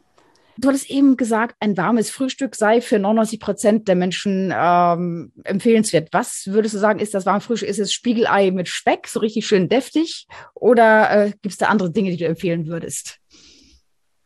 Ja, also zum warmen Frühstück ist erstmal zu sagen, ähm, die Chinesen erklären den Stoffwechsel vom Körper immer so ein bisschen ähm, von der Funktion her wie so ein, so ein Hauswirtschaftsbetrieb früher. Da mhm. sind die Menschen ja morgens erstmal in die Küche gegangen, Küche, Zentrum der Wohnung und haben ein Feuerchen gemacht. Und wenn die Küche mhm. warm war, konnte alles funktionieren. Also so kann man sich das mit dem Stoffwechsel ganz gut vorstellen, dass es eben sinnig ist, morgen etwa, morgens etwas Warmes in die Körpermitte hineinzugeben, also zu essen. Und klar, ein Spiegelei kann man auch essen, wenn man das mag. Ähm, oder wie die Engländer, ne? die haben ja mhm. auch so mehr Kollege mit irgendwelchen Bohnen oder so. Ja. Kann man machen, kann man machen. Ähm, was gut funktioniert ähm, und viele auch mögen, ist ein Porridge zum Beispiel. Das ist auch. Das ist so der klassische Haferbrei oder ich glaube, wir nennen es Haferbrei. Genau, also ein warmer mhm. Haferbrei. Ähm, Hafer mhm. ähm, wirkt im Gegensatz zu anderen Getreidesorten, ähm, ist nicht, lässt den Blutzucker nicht ganz so steil ansteigen ähm, hat auch eine leicht entzündungshemmende Komponente. Und es ist auch ganz interessant, Hafer ähm, hat einen günstigen Einfluss auf den Blutzuckerspiegel, mhm. sodass auch in Deutschland interessanterweise bis in den 50er Jahre hinein bei Zuckerkranken, also bei Diabetikern, Haferkuren gemacht wurden. Mhm. Es wirkt also ähm, anders jetzt als, als Dinkel oder Weizen. Generell empfiehlt ja die TCM auch, dass man ähm, nicht so viel Zucker, nicht so viel Stärke konsumiert, weil das eben innere Hitze, Entzündungen fördert. Aber ich sage immer, wenn Kohlenhydrate, ähm, dann will ich natürlich entscheiden, dass ich möglichst die guten nehme. Mhm. Und deswegen Haferporridge und dann natürlich Obst der Saison gern hineintun. Also jetzt haben wir es August, jetzt kann man ganz gut das mit Blaubeeren machen oder Nektarinen haben wir jetzt. Dann kommen ja bald die Pflaumen. Mhm. Und ähm, ja, im Frühling haben wir ja dann auch Erdbeeren oder, okay, eher im Juni. Ähm, aber so die meiste Zeit des Jahres hat sich die Birne bewährt. Die Birne ist ja so eine ganz, ganz besondere Frucht aus Sicht der chinesischen Medizin, denn ähm, sie stützt die Körpersäfte, sie stützt das Yin, also den Körper wieder beim Aufbau ähm, und ist auch ganz schmackhaft. Und dann kann man natürlich gucken, dass man noch ein bisschen Salz, ein bisschen Zimt hineintut. Zimt wärmt den Körper nochmal. Salz hilft auch beim Aufbau der Säfte. Also das ist so eine ganz, äh, ab, ja, so eine ganz ausgeklügelte äh, Rezeptur. Ähm, wir können die ja gerne im Podcast unten in den Anhang mal ranhängen, dann, mhm. dann haben die Zuschauer gleich mal was, was sie ausprobieren können. Mhm. Das heißt, ich gebe da auch keinen Zucker rein und äh, kann ich da äh, gekühlte, also gefrorene Beeren reingeben? Oder äh, soll sie frisch sein? Ähm, frisch ist natürlich besser. Ähm, mhm. Die chinesische Medizin hat ja die Vorstellung, dass wenn ich etwas einfriere, eine Gefrierschrank tue, ähm, das Qi zerstört wird. Aber ich denke immer, ganz kaputt kann es nicht sein, denn wenn man jetzt mal hin, im Hinblick guckt äh, auf Retortenbabys, also ich habe vier Kinderwunschpatientinnen auch, mhm. ähm, parallel bei mir und im Kinderwunschzentrum ähm, behandelt werden. Also man kann ja durchaus Eizellen ähm, jahrzehntelang einfrieren oder auch Spermien ähm, und trotzdem kommen gesunde Babys zur Welt. Also so ganz tot kann das Qi durch das äh, Einfrieren nicht sein. Äh, ich sage immer, das ist ein guter Kompromiss. Ähm, wir haben auch immer gefrorene Beeren im Eisfach. Da gibt es in den Supermärkten so einen, so einen Bio-Beerenmix. Da mhm. sind meine Kinder, meine Kinder immer ganz heiß drauf. Das haben wir immer im Eisfach, sodass, ähm, wenn man mal Lust drauf hat oder nichts anderes da ist, ähm, dann der Beerenmix zum Einsatz kommt. Mhm. Wichtig, keine Milch. Ne? Keine Milch. Ah, okay, das heißt, ich koche es mit Wasser oder wie koche ich dieses also, Porridge? Also wie man es wie man's mag. Mhm. Also Pflanzen, Pflanzenmilch hat sich bewährt. Mhm. Ich selber mag es ganz gerne mit Reismilch oder, oder Mandelmilch. Sojamilch finde ich etwas bitter. Ich mache es mit Hafermilch. Es, ist, es sind Haferflocken, also passt Hafermilch für mich ganz gut. Ja, ja, ja, das ist super. Also man kann auch nur Wasser mhm. nehmen. Mhm. Also ich persönlich finde, nur mit Wasser schmeckt, so, so stelle ich es mir im Altersheim vor. Ja, das ist dann der Haferschleim, den wir gar nicht wollen. Porridge klingt irgendwie cooler und dann machen wir es irgendwie mit Pflanzenmilch und dann schmeckt es auch irgendwie ganz gut. Ja, Pflanzenmilch ist zeitgemäß. Mhm. Genau, noch ein zu den Haferflocken. Ähm, da kann man auch echt gucken, mag man lieber die groben oder mag man lieber die feinen. Äh, von der Konsistenz macht das oft ähm, schon deutlichen Unterschied, ob man es mag oder nicht. Mhm. Alternativ kann man auch mal einen warmen Hirsebrei ausprobieren. Oder wer es mag, der kann auch tatsächlich mal Spiegeleier essen morgens. Mhm. oder auch ein Brot, was in getoastetes Brot geht das auch? Solange es nicht Weizen ist. Wenn es Hafer wäre, wäre es wahrscheinlich dann wieder ganz okay. Ja, äh, Porridge ist besser, ähm, mhm. weil der große Clou an äh, chinesischen Speisen ist eben, dass man verschiedene Geschmacksrichtungen einbaut. Und da habe ich jetzt im Fall von, von dieser Haferporridge-Rezeptur, ne, die wir euch im Anhang mhm. und anhängen, ähm, haben wir ja scharf drin mit dem Zimt, wir haben süß mhm. mit der Birne, ähm, wir haben ähm, salzig drin mit dem Salz. Ähm, die verschiedenen Geschmacksrichtungen sind tatsächlich auch den Wandlungsphasen zugeordnet. Ja, würde, jetzt, würde jetzt den Rahmen sprengen, aber Geschmacksrichtung, steckt das Wort Richtung wieder drin, ähm, es macht was mit dem vegetativen Nervensystem. Und ich sage mal, eine Birne ist ja doch eine frische Birne vom Biobauern doch etwas hochwertiger, als wenn ich mir da jetzt irgendwie äh, eine Marmelade aus dem Supermarkt drauf auf dem Brot schmier. Das stimmt wohl, ja. Da musst du wieder selber kochen. Aber was ich im Porridge ist natürlich schnell gemacht und äh, man hat an sich die Zutaten immer da. Ja, also ich sagte, Kunst ja. ist möglich. Ne? Mhm. Also wenn man, mhm. mal, wenn man wenn man mal Brötchen essen will oder so, soll man das tun. Ernährung soll ja Spaß machen, keine Religion sein. Das mhm. sage ich auch immer den Patienten, weil dann kommen auch immer mal Patienten und sagen, uh, ich habe gesündigt, ich war eingeladen. Dann sage ich immer nein, ne? ab und zu mhm. mal wirklich ohne schlechtes Gewissen essen, wo man Lust drauf hat. ne, 90 oder 95 Prozent vernünftig essen, aber dann wirklich ohne Reue auch mal was anderes genießen. Äh, ich habe so eine Schwäche für Pommes Rot-Weiß, steht gegenüber von meiner Praxis, äh, ist so ein kleiner Pommesladen. Ab und zu muss das einfach mal sein. Ne? Also da muss man sich locker machen. Mhm. Eben, also das ist schon mal eine, das eine, gute Nachricht für alle, die sagen, oh Gott, ich muss mich jetzt nur noch vernünftig und nach TCM ernähren. Nein, man kann auch mal irgendwas essen, worauf man so richtig Lust hat. Ja, natürlich. Mhm. Eben, äh, jetzt gibt es natürlich nicht nur die Ernährung im TCM, sondern äh, auch ähm, TCM-Arzneimittel. Äh, werden die jetzt mal auch, was ich von den großen Konzernen wie was ich Bayer oder was auch immer produziert oder stelle ich mir so vor, wie ich es aus Filmen kenne, irgendwelche kleinen dunklen Apotheken mit, mit 500 kleinen Schubladen, wo alles möglichen getrockneten Zutaten drin sind und es wird jedes Mal frisch gemischt. Wie stelle ich mir das vor? Ja, das, das, das Letztere. Also mhm. zum Glück ist die mhm. Pharmaindustrie mhm. da jetzt noch nicht drin, sondern ähm, das ist tatsächlich noch richtig Hexenküche, was man da macht. Ähm, deswegen nicht jede Apotheke ähm, hat TCM-Medikamente, denn wie du schon sagst, mit den, mit den Hunderten von Schächtelchen ähm, mhm. hat eine TCM-Apotheke da schon so 100 bis 200 ähm, Substanzen äh, in, in verschiedenen Behältnissen stehen und mischt das wirklich mit der Waage individuell für den einzelnen Patienten ab. Das heißt, äh, in der Regel gibt es dann auch nur ein oder zwei TCM-Apotheken in einer Stadt. Eben, das heißt, du schreibst dann äh, deine Verordnung, dein Rezept auch anders als die Kollegen, die Schulmediziner. Das ist dann irgendwie so eher so eine, so eine Bauanleitung für ein Medikament, eine Medikation. Genau, also das ist in der Regel besteht so ein Rezept meistens so aus sechs oder acht verschiedenen Substanzen. Ähm, dann steht da die Grammzahl hinter und ähm, der Apotheker, der mischt das ab und der Patient bekommt dann von mir eine Kochanleitung mit, denn der darf sich einen Heiltee zubereiten. Also der darf dann richtig Hexenküche zu Hause machen. Mhm. Ähm, so oft, ne, so klingt erstmal komplex, ist auch ein bisschen aufwendiger, aber man kocht deswegen in der Regel auch immer für eine Woche auf Vorrat. Mhm. Ähm, weicht die, ähm, wir sagen immer Kräuter, also es sind tatsächlich nicht nur Kräuter, auch wenn wir es Kräuter nennen, es sind auch Wurzeln, Blütenblätter dabei, ähm, Pilze. Selten brauchen wir tierische Bestandteile. Ähm, Käferpanzer zum Beispiel bei Neurodermitis manchmal. Da mache ich es aber so, das bespreche ich mit meinen Patienten fairerweise, denn ich denke, der eine oder andere, der würde vielleicht nicht wiederkommen, etwas Vertrauen verlieren, wenn der Apotheker äh, Käferpanzer in die Tüte tut. Das frage ich die Patienten. Also mhm. gerade weil viele, viele Veganer und Vegetarier zu mir kommen.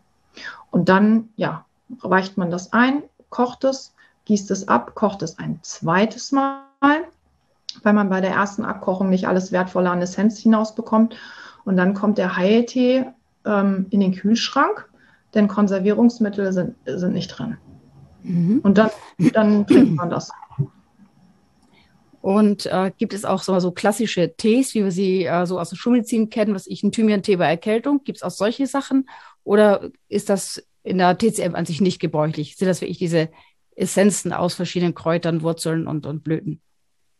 Ja, wir, wir, haben, wir haben schon ähm, ja, wir haben schon wie so ein Baukastensystem. Ne? Also wir, wir haben dann schon eine Basisrezeptur, meinetwegen jetzt, um, um ein bisschen Cheat zu geben, wo wir dann Elemente dazu packen. Dann gibt es eine Basisrezeptur, wenn wir das Blut, das Jör stärken wollen. Das ist immer so eine, man kann sich, ist bei den meisten so, dass wir so eine Basisrezeptur haben und dann haben wir äh, Module dazu. Ne? Also wenn ich jetzt zum Beispiel das Blut stärken will, dann gibt es Module, wenn ich jetzt meinetwegen Endometriose oder Myome habe, um Klumpen im Unterbauch zu lösen. Oder wenn ich die gleiche Rezeptur, gibt es Module für Schmerzerkrankungen ähm, und so weiter. Also da, die chinesische Arzneimittellehre ist sehr, sehr komplex. Also das ist ja richtig ein eigener, ist ein richtig ein eigener Ausbildungsteil in der, in der TCM. Mhm. Wie die Pharmakologie äh, in der Schulmedizin auch. Mhm. Das ist ähm, ein komplettes ja. System. Du hattest vorhin ja schon mal, hatten wir schon mal das Thema Akupunktur, Akupressur angesprochen. Äh, muss Akupunktur wehtun? Aber ich war bei tibetischen Mönchen zur Akupunktur, das macht gar keinen Spaß. Die stechen es rein, es tut weh, der Schmerz lässt nach, sie schnicken nochmal drauf, dann tut es wieder weh. Da war ich bei einem äh, anderen Arzt, der hat gesagt, nee, wir nehmen für Europäer schön die Säuglingsnadeln, Europäer mögen keine Schmerzen. Was ist denn jetzt richtig?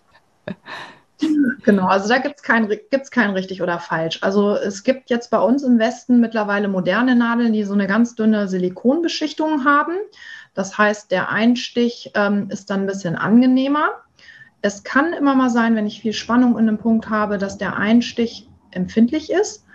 Danach sollte die Nadel aber schmerzfrei im Körper stecken. Jetzt gibt es, wie du schon mhm. gesagt hast, gibt es aber Techniken, gerade wenn, wenn viel Spannung in dem Areal ist, ne? zum Beispiel, ich sage mal jetzt eine Muskelverkrampfung, ähm, gibt es eine Technik, die nennt, also wir nennen das Dispulsion, also Zerstreuen von Energie oder im, im Modernen nennt man es auch Dry Needling, dass man die, äh, die Nadel dann so zirbelt, so hin und her mhm. dreht, ähm, um das Qi, die Energie zu zerstreuen. Das tut dann weh. Aber ähm, die Technik muss man nicht unbedingt anwenden. Eben, also immer das eine waren halt tibetische Mönche, die sprachen auch kein Wort Deutsch und haben halt richtig aufgeschnickt, so im Finger nochmal, nachdem der Schmerz weg war. Äh, und aber die Schüler liefen immer brav hinterher und haben gesagt, muss so. also mit ah, dem also Schmerz und dem, ja. Also ja, hardcore. Also das hat dann vielleicht einen exotischen Touch, genauso wie beim mhm. Schröpfen, mhm. diese Sauggläschen. Mhm wenn man da jetzt so ein bisschen den, den ich sag mal, exotischen Guru-Status haben möchte, äh, dann, ne, dann hängt man sich asiatische Bilder an die Wand und äh, schröpft mit Feuer. Das macht natürlich mhm. eine Menge Schuh für den Patienten, wenn ich dann äh, äh mit Alkohol die, äh, die, die Gläschen da ähm, auspinsel und das mit Feuer. Das macht eine Menge Show. Aber tut nicht Not. Also ich benutze Schröpfköpfe mit so einer Sogpumpe, hat den gleichen Effekt. Ich denke, so einen Hokuspokus-Show-Effekt äh, mhm. brauche ich nicht. Wir sind hier im Westen und ich mhm. möchte Patienten auf Augenhöhe, also ich erkläre immer, was passiert. Mhm. Und ähm, nochmal zum Dry Needling. Ich arbeite lieber mechanisch mit den Händen vor. Also Tuina beziehungsweise ne, Faszientherapie. Das ist so die Besonderheit in meiner Sprechstunde. Ich habe ja eine ähm, FDM-Faszientherapie-Ausbildung. Die Faszien, äh, die ja sehr in den, in den, Fokus der westlichen Medizin in den letzten Jahren geraten sind, sind vom Verlauf spannenderweise nämlich zum größten Teil identisch mit den Meridianen. Das heißt, ich kann mechanisch mit den Händen arbeiten und die Meridiane freimachen. Und das tut dann natürlich tatsächlich auch ein bisschen weh, aber ich finde, das sollte man als Therapeut immer mit dem Patienten kommunizieren. Eben. Das heißt, ähm, ist die Akupressur genauso wirksam wie die Akupunktur oder ist das nur so eine, eine Krücke, ein Hilfsmittel, weil ich zu Hause selbst ja keine Akupunktur machen kann bei mir? Also es wirkt, es wirkt ähnlich. Also man kann jetzt mhm. nicht sagen, besser oder schlechter. Ähm, ja, ähnlich. Also das mhm. heißt, es sind auf jeden Fall die gleichen Punkte. Mhm. Akupunktur geht, geht natürlich wesentlich schneller. Wenn ich jetzt zwölf Punkte habe, dann kann ich da jetzt zack, zack, zack die Nadeln äh, reinmachen, den Patienten zudecken, ein Wärmekissen an die Füße, gehe raus, lass ihn da liegen. Ähm, und es wirkt, ähm, das, halt, das, ist halt super, weil die ja dann alle gleichzeitig drin sind ne? und wirklich der mhm. Chi-Fluss ähm, ins Fließen kommt. Aber ähm, das ist jetzt nicht wirklich schlechter, wenn ich jetzt zu Hause die Punkte alle, alle nacheinander behandle. Muss ich natürlich mhm. ein bisschen Zeit einplanen, wenn ich da wirklich ein bis zwei Minuten ähm, pro Punkt ähm, mit meinen Händen arbeite. Aber das ist total super zu Hause. Mhm. Also machen viele meiner Patienten, ähm, gerade die Schmerzpatienten, die, äh, die sind da sehr motiviert. Das heißt, ich kann damit auch meine Medikation reduzieren, oder wenn ich Kopfschmerzen habe, dass ich ganz auf meine Kopfschmerztablette verzichte. Wenn es normale Kopfschmerzen sind, keine Migräne oder sowas, sondern so normale. Das kann, ja, mhm. das kann gut, kann gut funktionieren. Also ähm, welche Patienten da, da, am motiviertesten sind, sind meistens die mit den Menstruationsschmerzen. Mhm. Das funktioniert in der Regel auch ganz gut. Da ähm, gibt es einen guten Punkt am Knie und einen auch noch zwischen dem ersten und zweiten C. Äh, das ist alles in dem Buch drin. Der kleine, Werbe, mhm. der kleine Werbeblock mhm. am Rande. Ähm, ähm, da sind auch wirklich Patienten, die berichten, dass sie das machen, die dann im Büro sitzen mit, das Knie ist ja so abgebeugt, kann man äh, also auch tatsächlich sitzend im Büro am Computer, wenn der Menstruationsschmerz kommt, ähm, bequem mit der Hand diesen Punkt bearbeiten, mhm. ohne dass die Kollegen im Büro komisch gucken. ähm, wie ist denn das eigentlich? Äh, welche Arten von Krankheiten sprechen besonders gut auf die TCM an? Du hast ja gesagt, Autounfall akut eher nicht. Nee, also man kann, eine einfache Faustregel ist ähm, chronische und vor allen Dingen funktionelle Beschwerden. Also wenn man sich den Begriff funktionelle Beschwerden einfach mal so auf der Zunge zergehen lässt, heißt es ja, irgendwas funktioniert nicht richtig. Ne? Also mhm. funktionelle Magen-Darm-Beschwerden, funktionelle Herzbeschwerden oder auch vegetative Dysregulation. Ja, okay, irgendwas ist da nicht gut reguliert. Ähm, das sind ja Beschwerden, an denen sich die Schulmedizin häufig die Zähne ausbeißt ähm, und keine gute Lösung anbieten kann. Das ist so mhm. die Domäne der chinesischen Medizin. Also ich sage mal klassisch Reiz, Reizdarmbeschwerden, äh, Menschen ähm, mit Herzunruhe, so Herzklopfen, ne, wo keine Herzerkrankung hintersteckt. Schlafstörung ist eine funktionelle Erkrankung. Und da kann man in der Regel gut helfen. Ähm, was ich, wenn du mal so Beispiel gibst, wie wird eine Therapie aussehen bei Erschöpfung? Wenn ich zu dir komme und sage, hier, ich bin total platt, habe an sich gar keine Ahnung, was los ist.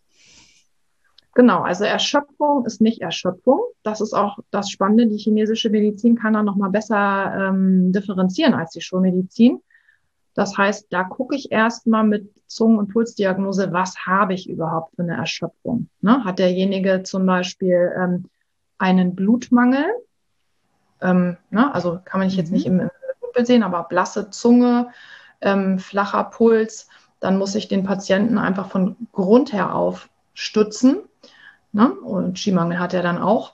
Oder es kann auch sein, dass jemand erschöpft ist, weil er die ganze Zeit zu stark im Holz ist. Also jemand, der so unter Dauerstress, unter Daueranspannung steht, ähm, der hätte dann vielleicht zum Beispiel stark geschwollene Zungenränder. Ne? Die Zungenränder, die ähm, repräsentieren die, Wand äh, die Wandlungsphase Holz. Die würden unterschiedliche Kräuterrezepturen bekommen und auch unterschiedliche Akupunkturpunkte. Das heißt, da kann ich ähm, wirklich genauer differenzieren, was der Einzelne braucht. Und da wir ja auch die Schulmedizin haben oder ich sage mal die neueren Methoden, macht das bei Erschöpfung in der Regel auch immer Sinn, dass man nochmal die Vitalstoffe checkt. Also dass man guckt, gibt es einen Vitaminmangel, gibt es einen Eiweißmangel, Mineralstoffe, Fettsäuren. Ähm, das kann man ganz gut ergänzen. Wenn ich jetzt äh, bei dir in die, äh, also nicht in die Praxis komme, sondern ich fühle mich irgendwie nicht ganz wohl, gibt es irgendwas, womit ich mich selbst therapieren kann, so TCM äh, technisch äh, irgendwie selbst therapieren kann? Ich meine, du hast das Buch geschrieben, da sind ja ein paar Sachen drin, wie, äh, was ich, Menstruationsbeschwerden, glaube ich, hattest du gesagt, Kopfschmerzen. Ähm, kann ich das einfach selber machen oder brauche ich einmal einen Arzt, der mir es zeigt? Nein, das, also mein Buch ist ja, ist ja so aufgebaut, dass im Prinzip jeder damit direkt sofort loslegen kann. Das ist ja so mein Wunsch auch, einen kleinen Beitrag dazu zu leisten, dass die TCM ähm, hier bei uns in Deutschland oder ja nicht nur Deutschland, hier im deutschsprachigen Raum ein bisschen bekannter wird und eben auch die TCM Menschen zugänglich zu machen, die eben äh, ein kleineres Portemonnaie haben, die sich das nicht leisten können, ähm, TCM-Therapeuten aufzusuchen, ähm, da in dem Buch ist es ja so aufgebaut, wir haben erstmal so einen allgemeinen Grundlagenteil, da sind hier Yin und Yang, die fünf Wandlungsphasen, die Konstitutionstypen, auch ganz spannendes Thema. Ne? Also wir Menschen mhm. ticken ja alle unterschiedlich erklärt. Und dann haben wir wirklich Unterkapitel, ein Kapitel über Verdauungsbeschwerden, über, über Schlafstörungen, über gynäkologische Probleme, Atemwegsbeschwerden. Genau, ja, alle habe ich jetzt nicht aufgezählt.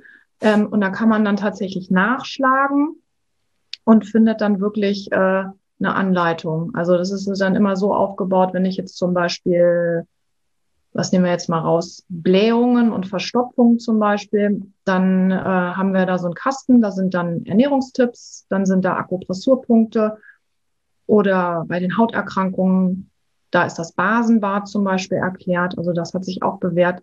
Wir haben ja bei, bei entzündlichen, geröteten Hauterkrankungen einen Säureüberschuss. Und da kann ich mir dann zum Beispiel ein Basenwart machen. Also da sind viele Tipps und Tricks. Das Porridge-Rezept ist drin. Also vieles, was man selber machen kann.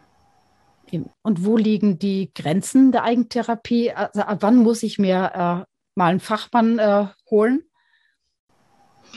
Ja, also ich sag mal, gerade ähm, wenn irgendwelche Warnsymptome da sind, die einem komisch vorkommen, also wenn ich jetzt irgendwas heftiges Neues habe, also heftige neue Schmerzen, die ich nicht kenne, zum Beispiel, sollte ich das einmal mit dem Hausarzt vorher abklären. Genauso Verdauungsbeschwerden, ähm, wenn das jetzt über leichte Verstopfungen oder etwas Luft im Bauch hinausgeht, macht das natürlich Sinn, das einmal vom Hausarzt abklären zu lassen. Nicht, dass ich jetzt irgendwie einen Darmverschluss habe oder eine akute Blinddarmentzündung habe, ähm, dass man da nichts übersieht. Ne? Also auf das Bauchgefühl hören. Ich kann ja jetzt nicht, kann jetzt nicht sagen, ne, wenn du drei Tage mhm. Verstopfung hast, gehst du noch nicht zum Arzt und wenn du was was ich nach Tag 21, ja klar, wenn ich 21 Tage nicht auf Toilette war, da wäre ich schon vorher beim Arzt gewesen. Ja. Aber ähm, da muss man einfach aufs eigene Bauchgefühl hören. Aber Faustregel ist, wenn ich jetzt Beschwerden habe, die ich schon lange habe, also ich habe schon seit Jahren immer mal Schlafstörungen mit Herzklopfen und das weiß auch der Hausarzt, dann mache ich ja jetzt nichts verkehrt, wenn ich selber irgendwas ausprobiere. Ähm, aber wenn ich jetzt akut äh, neu ein starkes Engegefühl in der Brust habe oder so, dann sollte ich natürlich mal zum Arzt gehen. Mhm. Äh, so zum Abschluss nochmal die Frage. Ich meine, jetzt akut ist es ja in, in den Medien, äh, impfen ja oder nein. Die einen sind ja äh, Hardcore-Befürworter, die anderen sind Hardcore-Gegner. Was sagt TCM zum Thema Impfen? Nicht nur im Hinblick auf jetzt äh, Corona, ja oder nein, sondern so grundsätzlich das Impfen. Ja, äh, spannende Frage. Genau, also das ist ja gerade ein Thema, was die Gemüter sehr, sehr erhitzt. Ähm, mhm.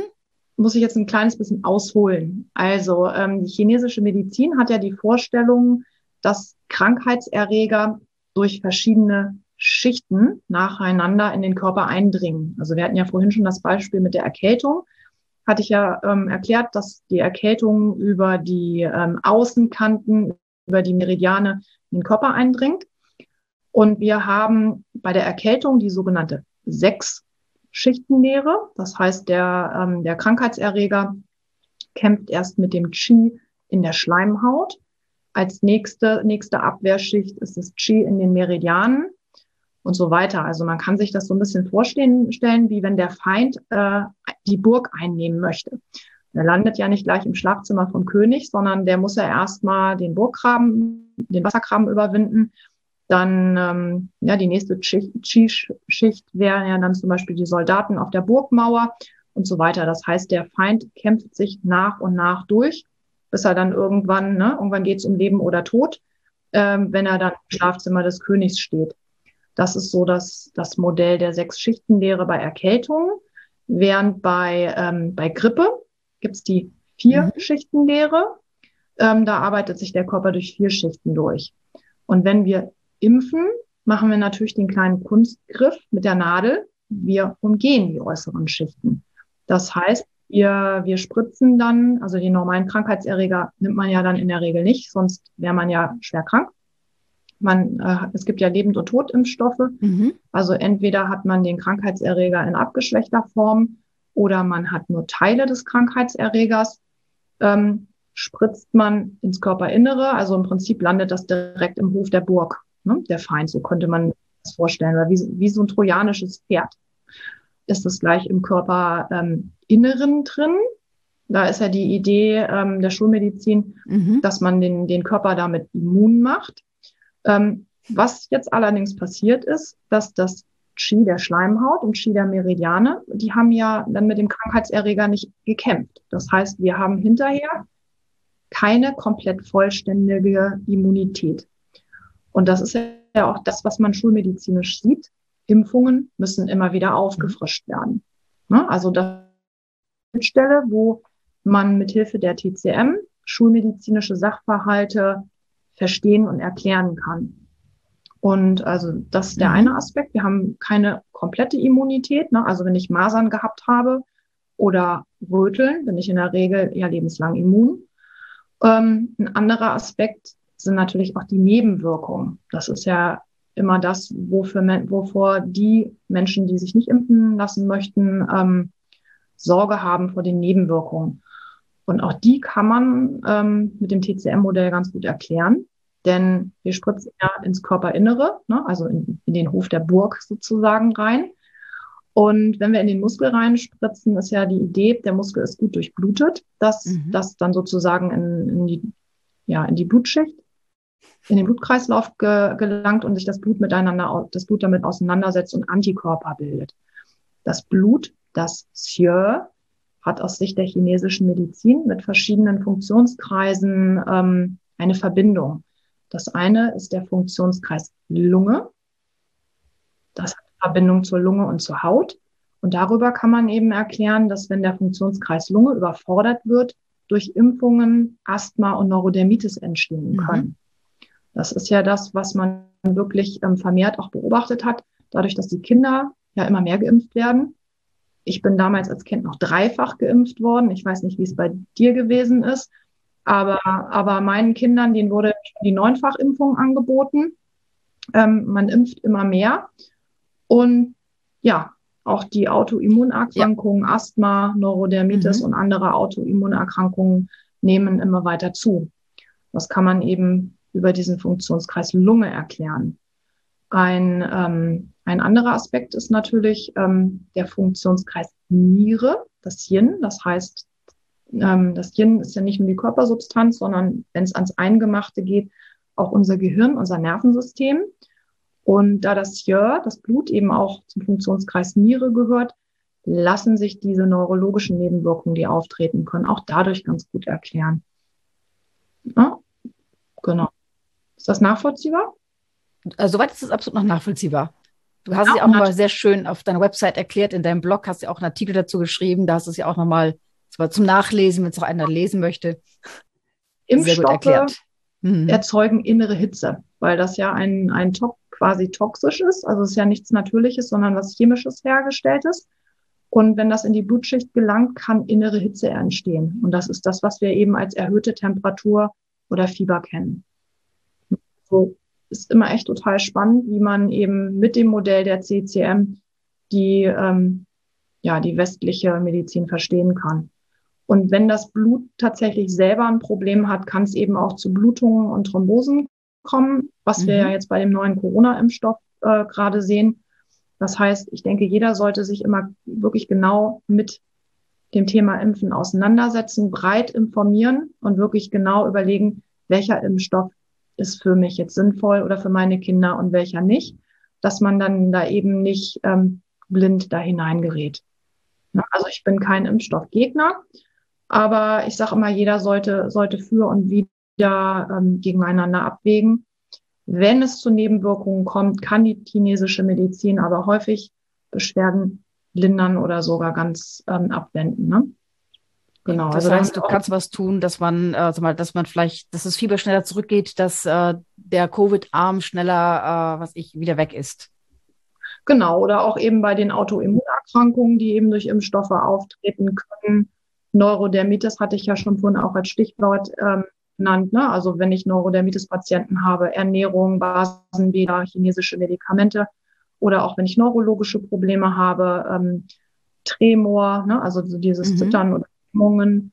Also ich will keine falschen Versprechen machen. Man kann jetzt nicht jeden Impfschaden ähm, heilen, aber man kann häufig äh, lindern oder das komplett beheben. Mhm. Und Ernährung spielt natürlich auch eine Rolle. Mhm, klar. Ähm, das ist auch in diesem Blogartikel drin, den du gerade angesprochen mhm. hast. Also ähm, man sollte sich tatsächlich nur impfen lassen, wenn man sich wirklich auch gesund fühlt, nicht in einen Infekt hinein impfen. Genau, das sagen, glaube ich, alle Ärzte bei jeder Impfung, ne? Und genau, auch immer, also, dass man gesund ist. Genau, und wenn man sich mhm. gegen, wenn man zum Beispiel überlegt, sich gegen Grippe impfen zu lassen, empfehle ich den Patienten, die das machen möchten, immer, das möglichst schon direkt im September zu machen, wenn der Grippeimpfstoff auf den Markt kommt.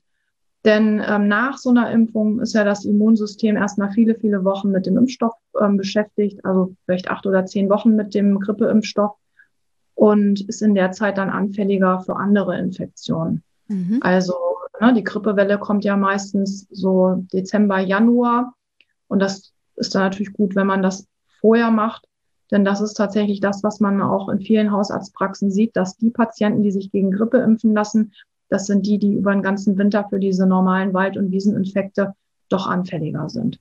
Mhm. Und ja, also, du hast ja auch, glaube ich, gesagt, wenn ich mich Grippe impfen lassen möchte, dann sollte ich vorher und auch danach auf, gerade auf Zucker und auf Weizenprodukte verzichten, weil mich das auch noch ein bisschen oder weil das mein Organismus entlastet. Genau, also eine Impfung mhm. äh, ja innere Hitze. Das ist mhm. ja eben das mit einem schnelleren Puls, Schlafstörungen, danach ähm, erhöhter Temperatur oder Fieber merkt.